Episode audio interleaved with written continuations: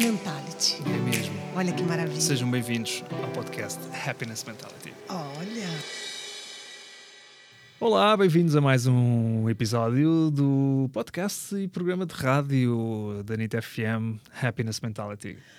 Bem-vindo, bem-vindo, Miguel. Bem Muito obrigado. Hoje nós temos a Muito obrigado. Tânia aqui com nossa convidada. Temos, sim, Obrigado por senhor. eu ter surpreendido. Eu, eu nem sabia que já estávamos Já. aqui. é Nós somos Você assim. bem-vindo, bem-vindo. Quando eu vi, já estávamos. Você é surpreendente, Miguel. Obrigada. Já estamos, já estamos. E estávamos há pouco à conversa, eh, em off ainda, não é?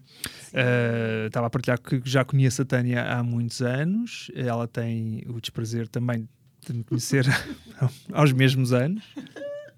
Bem-vinda, Tânia. Nós conhecemos do tempo dos escuteiros e hum, isto eh, vai já dar o mote para a primeira pergunta, que é: eh, tu eh, lidavas com pessoas, não é? Sempre tiveste lá muitos anos, tiveste mais anos do que eu. 24. 24 anos é, é obra.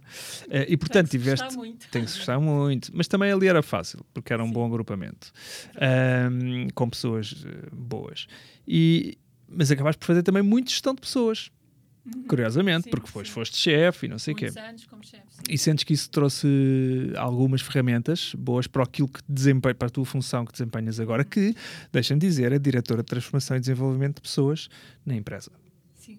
Bem, antes de mais, olá, boa tarde a todos. Olá. Ah, e, e sim, Miguel, eu acho que os escuteiros me permitiram desenvolver aqui um, determinadas competências que utilizo todos os dias.